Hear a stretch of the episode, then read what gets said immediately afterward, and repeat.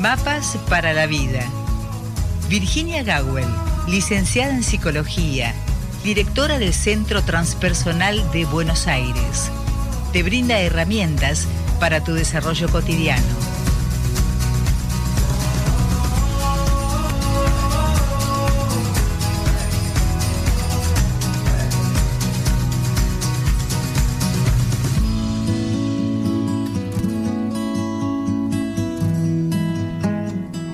Habitual, el día martes recibimos siempre con mucha alegría eh, la presencia a través del contacto telefónico de la licenciada Virginia Gawel, que nos brinda herramientas, ¿no es cierto?, para saber cómo manejarnos en este día a día, que por cierto así es y sobre todo en los últimos tiempos que estamos viviendo. Así que le damos la bienvenida. Buen día, Virginia, ¿cómo estás? Buen día, Rosita. Aquí estamos estrenando un nuevo Buen día, Rosita. Se tendría que llamar así la columna, Buen día, Rosita. Y de hecho creo que mucha gente lo ha adoptado, así que... Eh, sí, sí, sí. Es más, a mí me dicen, por favor, si puedo decir buen día, Rosita. Como viste las películas que quedan célebres por una frase, bueno, me encuentran por la calle y en vez de preguntarme algo que apunte la sabiduría de Oriente y Occidente, me piden que diga, buen día, Rosita. y me encanta mucho más eso que lo otro. Qué lindo, qué Porque es que hay, que hay corazón, que hay familiaridad. La verdad es que es, lindo, es muy lindo. Me alegro mucho. Virginia, ya hice el anticipo del tema que vas a tratar y creo que seguramente mucha gente se va a sentir identificada con esto, ¿no?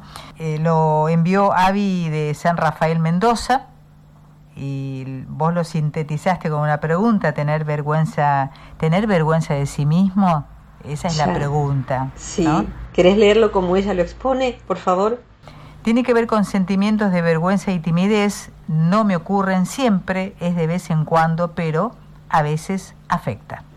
Ya, así de simple, ¿no? Hasta como si hiciera tímida su propia pregunta. Sin embargo, se tomó la molestia de anotar el número, redactarla, enviarla. O sea, estamos viendo una persona que se describe como tímida, pero que no se ha retirado a sí mismo de la vida como quien retira un tren porque le fallan las ruedas. O sea que ahí va por la vía, por la trocha angosta, como quieran, no lo sé, pero mm, me pregunto si será realmente tímida. Eh, Avi, me pregunto si será realmente tímida en un buen sentido, o sea, me encanta que lo hayas planteado, porque el tímido está detrás de las cortinitas y espía a ver cómo es la vida y le cuesta mucho salir, pero vos saliste, preguntaste y planteaste. Eh, y bueno, me parece maravilloso que así lo hicieras. Mm, empezaría por eh, separar vergüenza de timidez. Y, les cuento, te cuento, Rosita, les cuento a nuestros escuchantes y a Avi. Googleé a ver si habíamos hecho la columna antes, si habíamos hablado de esto, para no repetir básicamente mi manera de organizar el pensamiento es por cuadros sinópticos, o sea, cuántos tipos de vergüenzas hay. Entonces yo hago una lista de todas las que yo conozco. Digo, esto podría ser así, podría ser así. Y después me di cuenta de que era un capítulo del libro, del fin del autodio. Así que, claro, esto está ahí, con razón, de algún autor era, yo decía, claro, es mío. Entonces busqué el libro e hice un pequeño esquema que está más prolijo que el que estaba dibujando en mi mente ordenar, de paso digo, ordenar una idea central en ítems, ¿qué clases de vergüenzas hay? ¿Por qué tengo vergüenza de mi cuerpo, por ejemplo? Porque lo veo parecido al de un ancestro que no me gusta, suponete. Porque lo, me hace acordar a cuando yo tenía trastorno alimentario y ahora no, y me miro y no me gusto. Eh, ponele, ¿no? O sea que son, son muchas causas y cuando uno va discerniendo así de a una, y podría ser esto otro también. Hasta puede ser un lindo juego. Suponete que se reúnen cinco amigas. ¿Tuvimos alguna vez vergüenza de nuestro cuerpo? ¿Cuál vergüenza? ¿Por qué? ¿Y qué hicimos con eso? Y ahí uno va discerniendo y cuando uno va discerniendo es cada vez más sencillo todo. Es como decir, bueno, en mi jardín esta flor, esta planta es de invierno, la dejo afuera y le va a encantar. Esta otra es planta de verano, se llama tal, la tengo que entrar porque se va a morir o va a sufrir. Entonces ese discernimiento, ya uno no ve plantas, alguna vez hemos hablado de esto, sino ve, uh, mira, ahí hay un jazmín del Paraguay, ahí hay una reina de la noche que está saliendo, está brotando, y uno sabe ¿Qué es eso? Inclusive tal planta es venenosa y no tiene que estar cerca de los animales o los nenes. Entonces, bueno, eso, el, arte de discernir es muy interesante para, para conocerse mejor. De modo que si querés nos vamos a timidez y vergüenza. Dale, dale, porque yo estoy pensando unas cuantas eh, conclusiones en mi mente, así. Ah, bueno, bueno, ¿querés decir algo ahora o me largo? Eh, no, no, no, vos... Voy, ¿Empiezo? Me largo no como que me voy, sino que empiezo. No, no, sí, sí, no, porque en España me largo es me voy, me marcho. No me marcho, me quedo acá contigo, Rosita, y con Avi y todos los demás. Timidez es una cosa, vergüenza es otra cosa. Timidez es, en general, un tipo de sensibilidad social, que en algunos casos es extremo, y cuando es extremo se llama fobia social alguien que no se siente en condiciones de interactuar con nadie. Una persona que, por ejemplo, interactúa muy bien en el club, en el deporte, tomando una cerveza después de no sé qué, y después vuelve a su casa y se ríe y todo eso, podría ser tímida en una reunión que le invitaron para debatir cine de la naturaleza, películas ambientalistas que le interesan pero no sabe nada. Entonces se siente tímido, se, siente menos que los demás, se le suma la timidez a la vergüenza. Entonces alguien puede ser tímido o sentir vergüenza, pero sobre todo tímido, después vamos a ver la diferencia, ante determinadas personas, en determinado lugar. Alguien puede sentirse tímido porque quizás no tiene ropa lujosa o un auto lujoso para entrar a un barrio cerrado, un country, como le decimos acá, lujoso y se siente menos que el otro. Entonces siente inferioridad, que sería otra palabra como para poner en juego. En verdad, timidez eh, refiere todo lo que estimo, estimar, timidez, eh, tiene, tiene que ver con, está, está atado con una dificultad, perdón, me distraje, puede volver a suceder. ¿eh? Tímido tiene que ver con un cierto tipo de ejercicio de la emoción y tiene que ver con la emoción introvertida, o sea, siente cosas, puede sentir pasión, pero timidez de decirlo a la persona hacia quien la siente. Puede saber la respuesta correcta en la clase y el profesor pregunta cuál es tal cosa, varios no la saben y le pregunta el profesor no la sabe, pero otros levanta la mano y dice yo la sé, yo la sé. Pero ese niño tímido la sabe, pero no levanta la mano para decirlo, se muere de vergüenza. Entonces, ¿se supera eso? Sí, claro que sí. El primer paso es darse cuenta de que uno tiene eso. En el campo, no sé en otros países, pero en nuestro campo argentino, por lo menos cuando yo era chica, se solía decir, y es medio corto. Es una persona corta. Corta que quiere decir que te abrazaría pero te da la mano que te preguntaría, ¿y a qué te dedicas? Uh, pero qué interesante. Pero lo único que puedo decir es, no sé, algo de qué, calor que hace hoy. Tiene una conversación corta, un gesto físico corto. Pero en verdad lo que le pasa es que tiene timidez y que por dentro hay un manantial de emociones. Seguramente le pasa a Abby, de emociones, de pensamientos, de opinión. Cuando el tímido siente además vergüenza, tímido lo, equivaldríamos ahora a la persona que tiene una vida interna más intensa que la externa y que no se anima a mostrarla. La vergüenza es un sentimiento más difícil. El tímido puede vivir tímido y seguir tímido y decir yo soy de perfil bajo. Entonces la persona no simplemente se ha acostumbrado a no opinar, a no decir lo que piensa, a no dar abrazos fuertes, a no decirte extraño, entonces esa persona es tímida, se asume como tal y cree que no se pueden expandir esas fronteras. Y un día a lo mejor se entera de que sí y sale de esa timidez.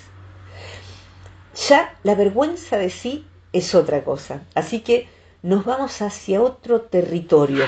Es como si bajáramos hacia un lugar más oscuro, con un olorcito no tan agradable, y que hay veces en que no hay ninguna razón para que esté ese olorcito.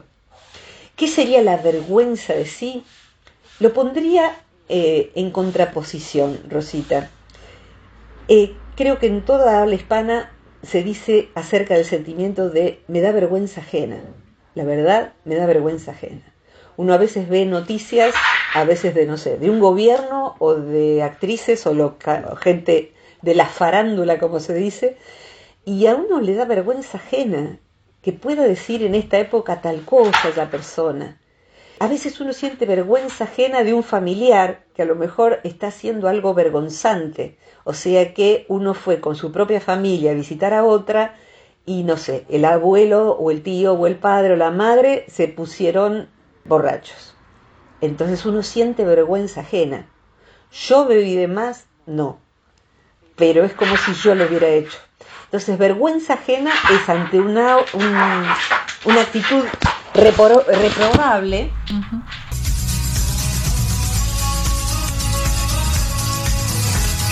Y ahora sí retomamos el contacto que habíamos perdido con M aquí, M aquí. Aproveché mientras tanto a buscar la etimología de timidez y de ah, vergüenza. buenísimo. Para hacerlo breve, sabes que ambas palabras vienen de temor. Timidez era claro, sí, temor. Temeroso, medroso, encogido y corto de ánimo, según la Real Academia. De manera tal que temeroso ante qué? ante la mirada del otro, o sea que uno siente eh, vergüenza ante la mirada del otro, se siente tímido ante la mirada del otro. Una persona introvertida en su cuarto leyendo no siente eh, timidez, la siente cuando está frente a otro, ¿sí? En cambio que la vergüenza se puede sentir a solas. Decía recién la vergüenza ajena como algo que realmente yo no soy responsable o sea, no es mi hijo que está haciendo, rompiendo los floreros de la vecina cuando la fuimos a visitar. Eso es vergüenza propia. A lo mejor, ¿no? A lo mejor, no lo sé. Pero bueno, uno no es responsable de si el tío bebió de más en la fiesta de Año Nuevo. Sin embargo, siente vergüenza ajena. ¿Y la vergüenza propia qué es? La vergüenza, tiene, la vergüenza propia tiene que ver, eh, digamos que en manera de armar el cuadro sinóptico, les pido que a todos que imaginen, uno pondría vergüenza, con, yo lo pongo con eh, mayúscula, bien grande, y la diéresis, la diéresis en la, en la U, vergüenza. Y hacia un lado, una flechita, hacia otro lado, otra flechita. Una vergüenza puede no tener razón de ser, o sea que no hay razón para sentirse avergonzado. Sin embargo, uno siente como si ese ánimo perteneciera a la segunda flechita la vergüenza de haber hecho algo incorrecto, la vergüenza de haber dañado, la vergüenza de, no sé, de pronto algo muy común, no solamente en Argentina, lamentablemente es bastante universal, salvo en países más educados eh, del primer mundo, pero hasta países muy educados también sucede, la persona que tira la basura así nomás, o sea, compra el paquete de galletas y cuando lo terminó lo tira. Y de pronto desde atrás alguien le dice, señora, señora, y es un nenito que le dice, se le cayó esto, señora, y a lo mejor tiene vergüenza propia de decir, sí, qué vergüenza, qué vergüenza. Alguien siente vergüenza porque una ola del mar le arrebató el traje de baño. Entonces tiene justamente vergüenza de mostrar sus partes pudendas, o sea, pudor, pudor del propio cuerpo. La vergüenza en realidad tiene que ver con algo que no debiéramos haber hecho, que lo hicimos por torpeza, por avaricia, por falta de sabiduría, por ignorancia, y nos da vergüenza haber obrado como obramos. Es muy común, por ejemplo, alguien que eh, tiene turno, pongamos, con el dentista, y la verdad es que está muy linda la serie que está viendo en la casa de no sé quién, y decide no ir. Y después le da vergüenza mentir, porque no acostumbra esa persona a mentir. Y más vergüenza le da decir, mira, me quedé mirando una serie en la casa de un amigo.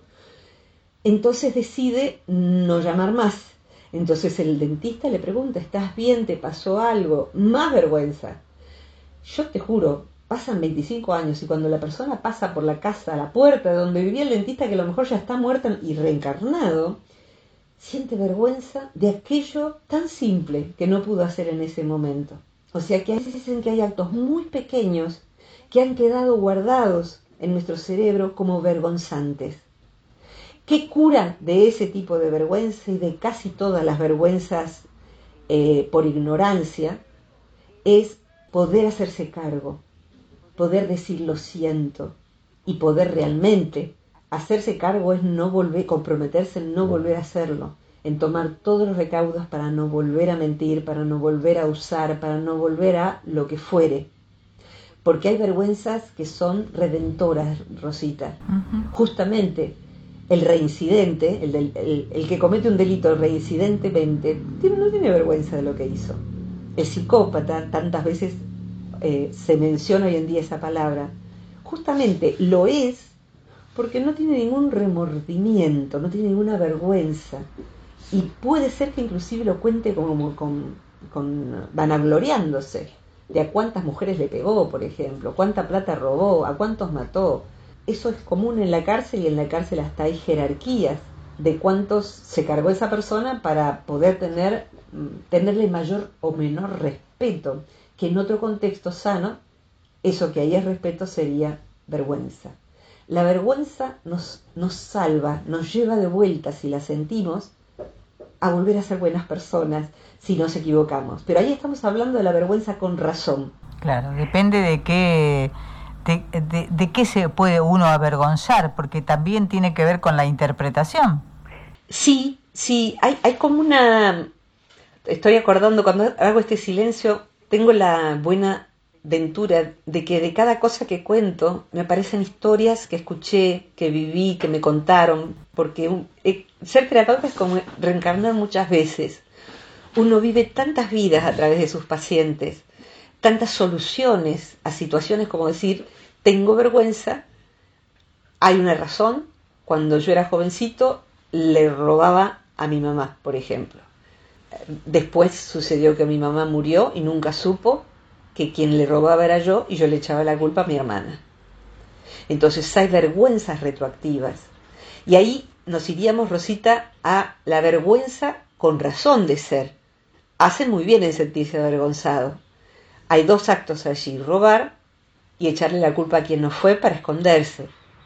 Aunque fuera un niño, no importa, hace falta volver, volver sobre eso. De modo que las dos vergüenzas, la vergüenza sin razón y la vergüenza con una razón, las dos pueden ser trabajadas y superadas. Y si querés vamos en un ratito a las distintas vergüenzas sin razón, pero que uno las carga como si fueran algo tremendo y como si fueran propias y no son realmente ni razón de vergüenza ni propias. Claro, claro, claro. En la primera, antes de irnos a la... ¿La tanta ya pasó? No, no, no, no. Ah, ok. Este fue un pedacito como para ah, este, subsanar El, el, corte. El bache, listo. La vergüenza con razón de ser. La verdad, honestamente, hay un, a muchas personas les pasaría lo mismo que a mí. Si a mí hoy, estando en el mar, que soy una señora ya hecha y madura, el mar traviesamente me arrebatara eh, el traje de baño, me moriría de risa. Y no por mostrar un cuerpo maravilloso, tengo el cuerpo de una persona de 59 años. Bueno, algunas están muchísimo mejor que yo, pero no hago gimnasio. Pero la verdad, me moriría de risa. Uno se tropieza y le da vergüenza y se pone todo colorado. Hay una reacción física. Y a casi todos nos pasa sentir mucha vergüenza de habernos caído. Pero de pronto a alguien le pasó tantas veces tantas cosas que va a sentir vergüenza por eso. Pero mirá qué torpe, qué salame, qué salame. Uno se, se rompió un poco el pantalón, Llamen a los bomberos que son mejores que la ambulancia, por ejemplo, y sale con una broma y sigue su día y se limpia la herida y a otra cosa mariposa. O sea que no siente vergüenza. El humor es un gran disuasor de la vergüenza sin porqué, de la timidez. A mí me ha tomado 40 años o, más desarrollar el humor, el humor, el reírse de cosas, no del otro que se cayó.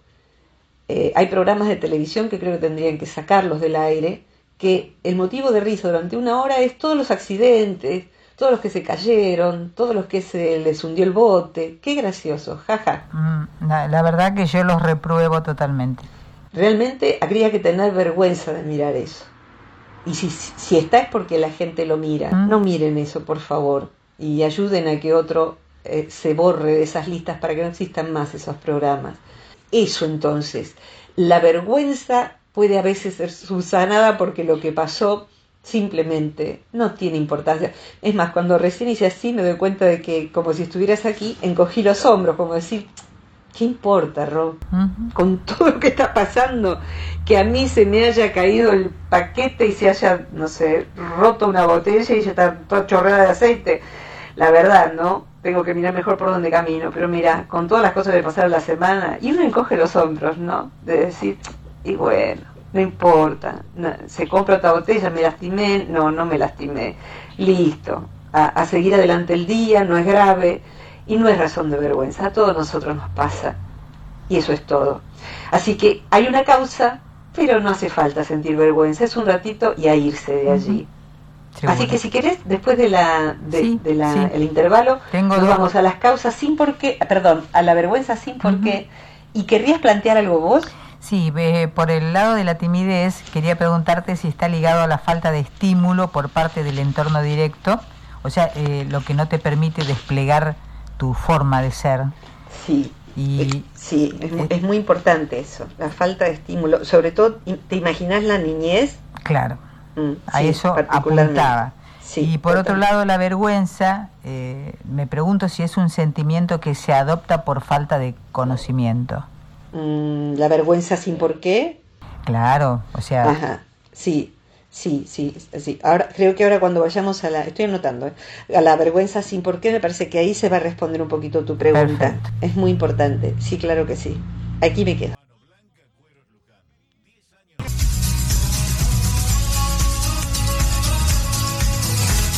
Ahora sí, volvemos con Virginia Gawel. Virginia, con este tema que propuso Avi de San Rafael Mendoza.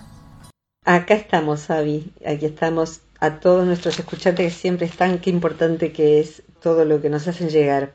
Vamos entonces a la idea de la vergüenza con causa. La, causa no necesariamente es cierta, o sea que la causa es que hay un, algo que disparó esa vergüenza. en lo que vos decías, si es falta de estímulo en la infancia, a veces es meramente falta de estímulo. Eh, es decir, que cada tanto recuerdo una expresión de Don Rizzo, de la psicología del enneagrama, respecto de un eneatipo en particular, pero ahora lo que, lo que quiero rescatar es la expresión. Es un niño de manutención barata.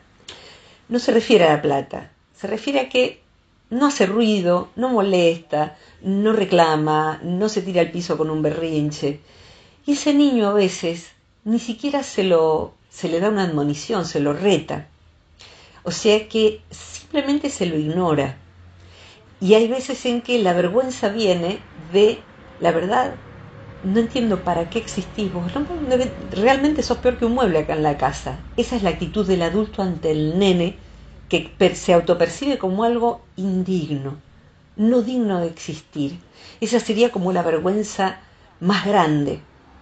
Y detrás de eh, personas que tienen, tienen ideaciones suicidas o que cometen suicidio, a veces está tal vergüenza de sí sin fundamento que es como si sintieran que no estando le hacen un favor al mundo, como si alguien que dijera, la verdad, esta bolsa de basura acá abierta afea el barrio, entonces voy a buscar una, bolsa nueva para que no quede todo esto despanzurrado.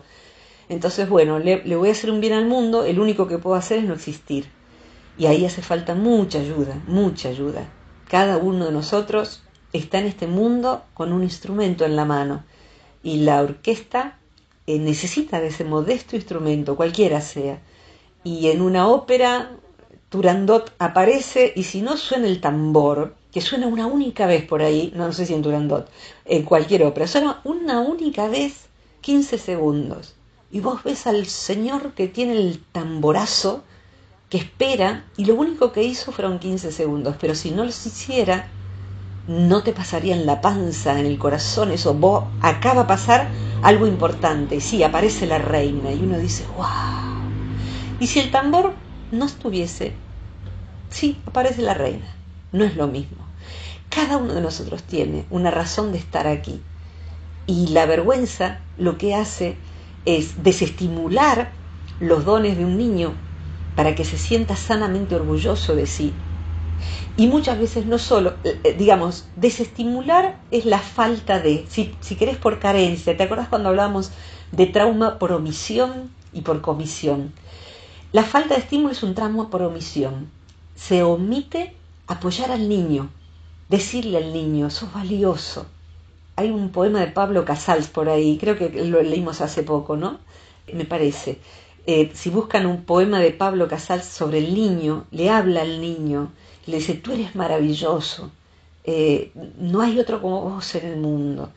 Y en la escuela te enseñamos que dos por dos es lo que es y que la capital de Francia es París.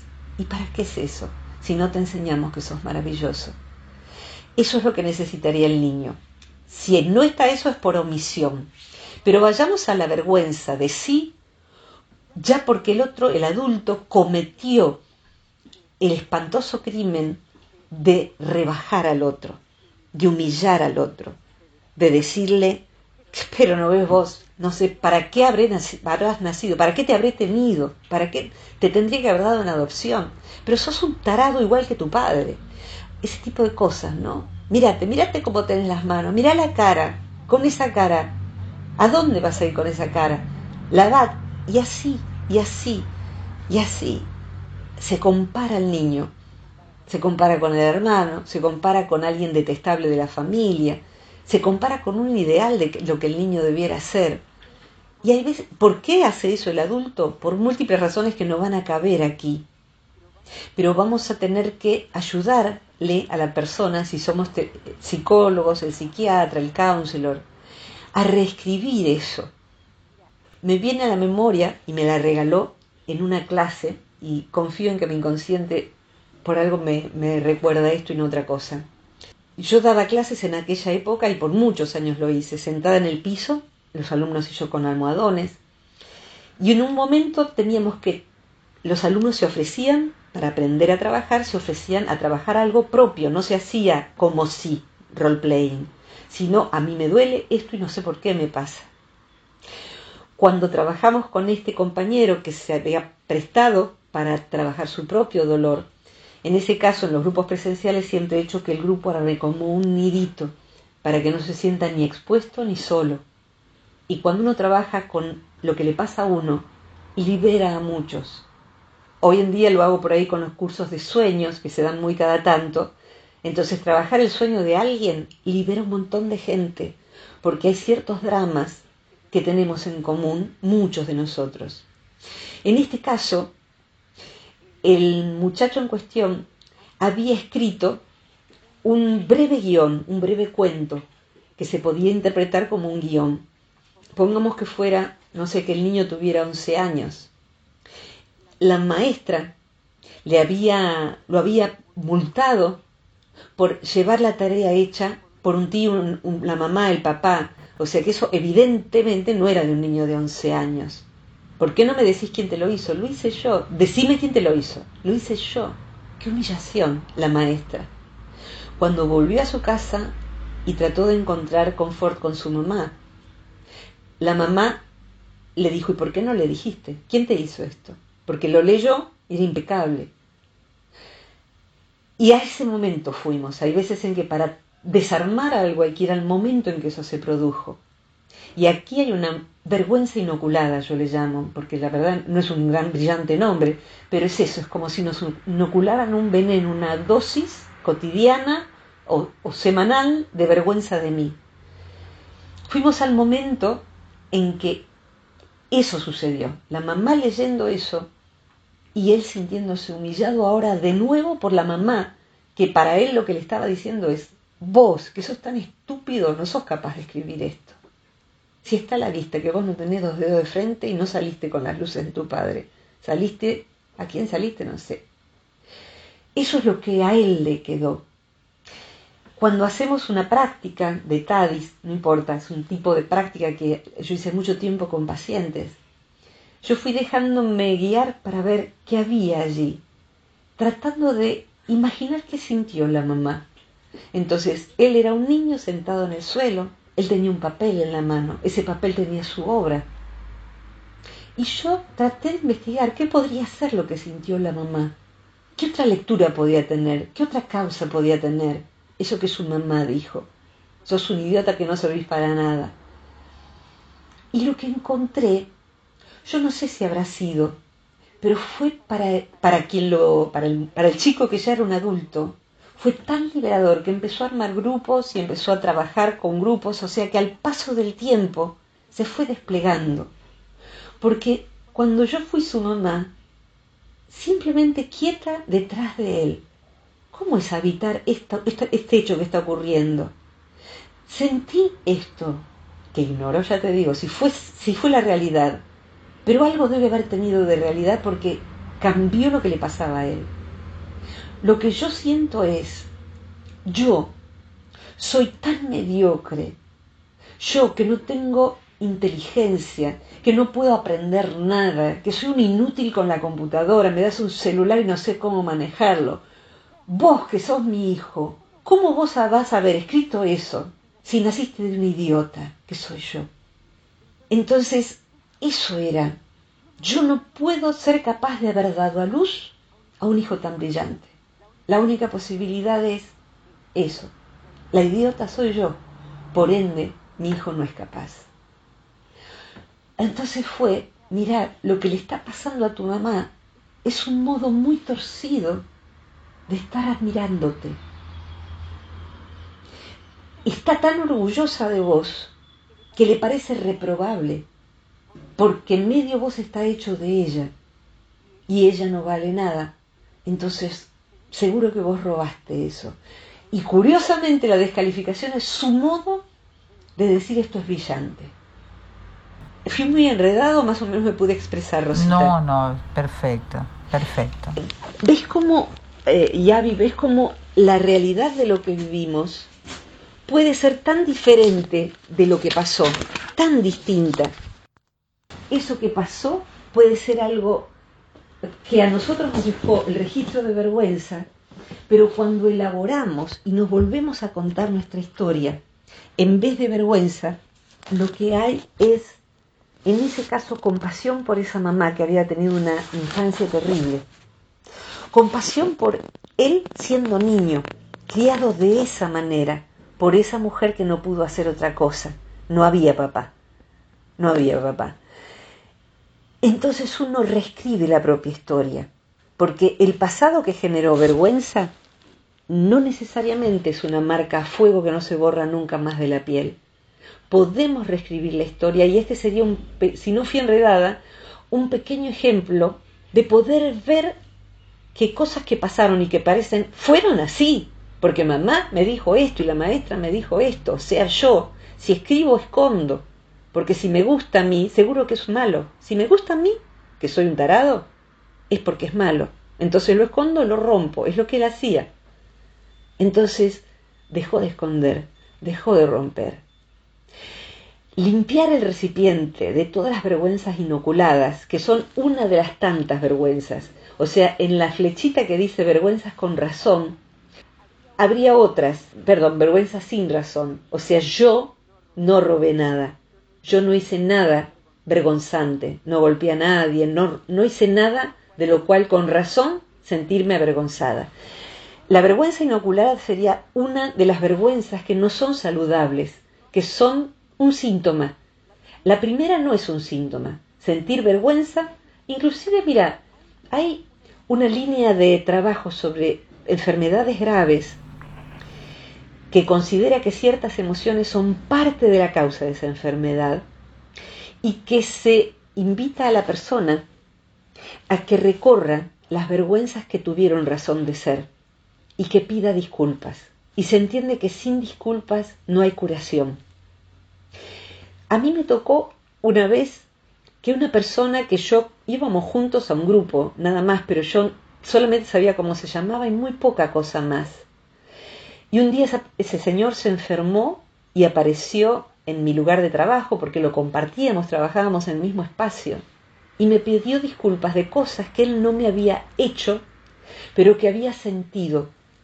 Sentido bronca, competencia, cosas que le pasaban a él, pero nunca me había hecho a mí nada malo. Pero él había pensado mal de mí, me había odiado, y yo nunca le di motivo según él no a esa persona. Otras sí, me odiaron con mucha razón. Pero a esa persona no. Y dice, yo estoy comprometido en sanear mi parte interna. Viva o muera, yo quiero irme libre de esto y te tengo que pedir perdón. la vergüenza con razón por algo que hicimos. Si robamos hay que devolver, si nos quedamos con algo que nos prestaron y no lo dimos, hay que devolver también. Si insultamos hay que pedir disculpas. Lo antes posible, mejor, para nuestro beneficio y para el del otro. Pero recorrer estas vergüenzas porque nos la inocularon, porque no nos estimularon, porque nos acusaron de lo que no era, hace falta ir limpiando el tarro de nuestra identidad. Eso no es nuestro. Hay que devolverlo, Rosita. Diría como ejemplo una más, porque se nos acaba el tiempo. Dentro de las vergüenzas, ahí hay una lista de las vergüenzas sin razón, esta que es la inoculada en la crianza, por falta de estímulo y por remarcar, ¿no te da vergüenza? Pero podrá ser posible que hagas esto, es posible que hagas esto, pero qué barbaridad. Y lo cuenta delante de los demás, ¿sabés lo que hizo? Etcétera. Hay vergüenzas sin razón que son transgeneracionales, se dice así, que es la vergüenza de algún ancestro en nuestra familia, por supuesto, si son ancestros de nuestra familia, algún ancestro indigno que hayamos tenido. Hay veces, es más, hay veces en que hay, imagínate que ahora, no sé, en una, en una época salían como hongos nuevos acusados por eh, ser partícipes de la dictadura militar, por haber matado, torturado, violado, etc. Y bueno, apareció un Macera, apareció... Y si hubiese aparecido un Gawel, ¿te imaginas tener que explicar el resto de mi vida? Que yo no tengo nada que ver. De hecho, en Luján han estado los helados Macera, que es una muy digna familia. Pobre gente, tener que explicar, pero yo no tengo nada que ver con el dictador. Entonces hay vergüenzas ajenas, tan ajenas, que ni siquiera tenemos que ver, pero parece que hay que pedir disculpas de lo que no somos. ¿Cuánto más si sí, sí, ese es mi tío, ese es mi tío, esa es una vergüenza ajena con la que cargo, pero mi linaje es honesto.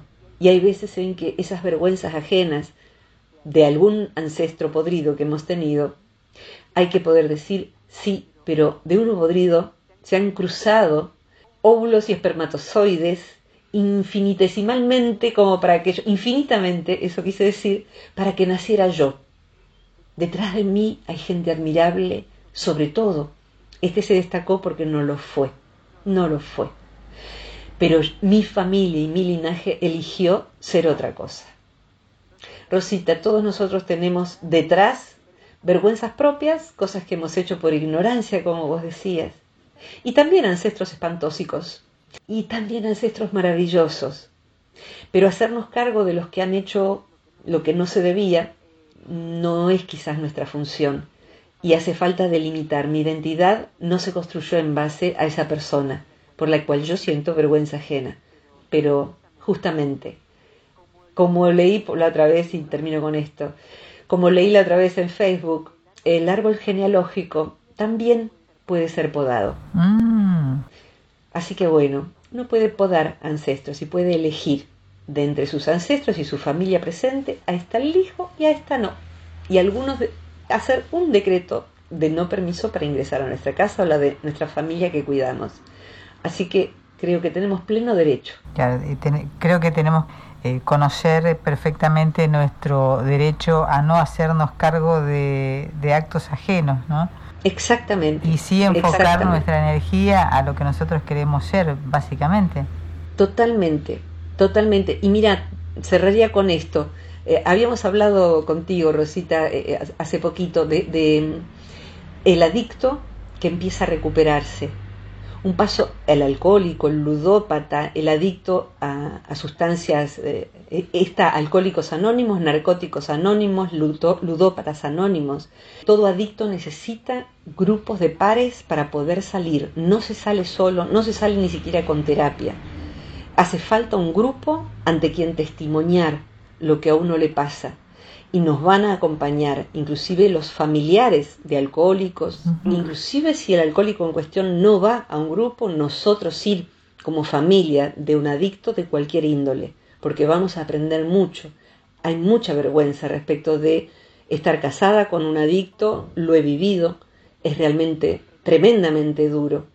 Y hoy lo puedo contar como lo cuento ahora, lo puedo contar en una conferencia, pero en aquel momento era una gran vergüenza para mí. Y para quien se va recuperando, pasa de ser una vergüenza propia, a medida que se va recuperando y dar testimonio de que está limpio, a ser un honor y poder ayudar a otros que recién empiezan a recuperarse. Así es el camino, no hay otra. Somos ignorantes y vamos a, con esa ignorancia, hacer distintos destrozos. Hace falta juntar los pedazos, reparar y construir una vida con todas las ayudas que haga falta, como para el día en que nos vayamos irnos con la frente en alto, pero vivir con la frente en alto sobre todo. Hacerse cargo es la gran medicina. Y el adicto se recupera cuando dice, yo soy alcohólico, yo soy adicto, y me estoy recuperando y no consumo desde hace tres semanas y dos días, y 34, no sé, 34 minutos a veces es. Siempre el primer paso es reconocer, ¿no? Reconocer, eh, se le llama dentro de lo que son adicciones rendición incondicional. No es, pero lo que pasa es que no, yo robé, yo soy adicto, yo esto, pido disculpas, yo hice daño, yo no cumplí mi palabra. Eso, Rosita. Avi, ojalá que te sirva todo esto, ojalá que a quienes escucharon también alguito de todo esto puedan tomar y si algo no quedó claro, mandan preguntas a Rosita. En el caso, en este caso de, puntual de la vergüenza, estaba buscando eh, una frase, ¿no? Y encontré una que me realmente me, me, gustó mucho. La escribió Brené Brown, que dice que una de las emociones más poderosas en el mundo es la vergüenza y representa el miedo de que no somos lo suficientemente buenos. Qué maravilla, no somos lo suficientemente buenos. Mm. En, la vergüenza es no somos lo suficientemente, lo suficientemente XXXX. No somos lo suficiente. Claro. Me acordé ahora del título del capítulo del libro del, del fin del autoodio. Dice la palabra autodenigración quien se siente avergonzado está todos los días denigrándose. Y si es espantoso vivir con una pareja que nos denigre, con un padre que nos denigre, padre, pareja, un día ya no van a estar más con nosotros, pero nosotros con nosotros sí. Sí, sí. De modo que si descubrimos a través de esta columna, de un libro, de un, lo que fuere, de un hecho, que vivimos autodenigrándonos, autodespreciándonos, hace falta que pidamos ayuda porque no somos dignos de eso. Hasta las penas eh, en, el sentido judicial tienen un plazo, vencen. En algún momento tenemos que dar por pagada la pena si era una vergüenza con razón o desestimarla si no teníamos ninguna culpa de eso o vergüenza, vergüenza que tener, ¿sí? quería, contarte, bueno, en principio que eh, hay una platea permanente y por otra parte, hace muy poquito recibí un agradecimiento de, de, de la familia de Marcelo Randazo por esta sugerencia que hiciste acerca de la película. Ah, sí, eh, Mudanzas al Cielo. La de Mudanzas al Cielo dice que estaban recontra agradecidos. Qué bueno. La, miraron, y se, lloraron todos. Ah, sí, sí, sí, realmente es muy conmovedora. Y si no la vieron, les recomiendo otra que no sé con qué tiene que ver, pero la vimos de nuevo anteayer. La invité a mi mamá a verlo, a verla. Se llama Mi Maestro el Pulpo. Mm. Es para quedarse contemplando y ver el proceso de un hombre en estado de depresión que empieza a establecer amistad con un pulpo y es un documental, es real eh, todo lo que sucede ahí es real y tiene una belleza visual alucinante, está en Netflix. Netflix no pisa este espacio. Podríamos decirle a ver si tiene ganas. Por ahí, por ahí, ¿quién te dice? Así que bueno, un abrazo enorme.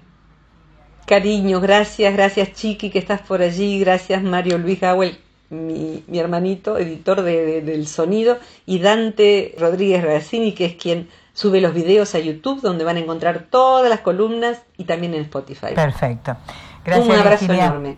Gracias, Avi, también, siempre. Hasta pronto. Hasta prontito. Virginia Gawel, como siempre, brindándonos herramientas para saber cómo conducirnos o cómo mejorar, ¿por qué no? Cerramos así y nos despedimos hasta el próximo martes, no sin antes invitarlos a comunicarse para quien quiera dejar alguna inquietud al más 549 23 23 52 6497 y hasta el próximo martes entonces con Mapas para la Vida.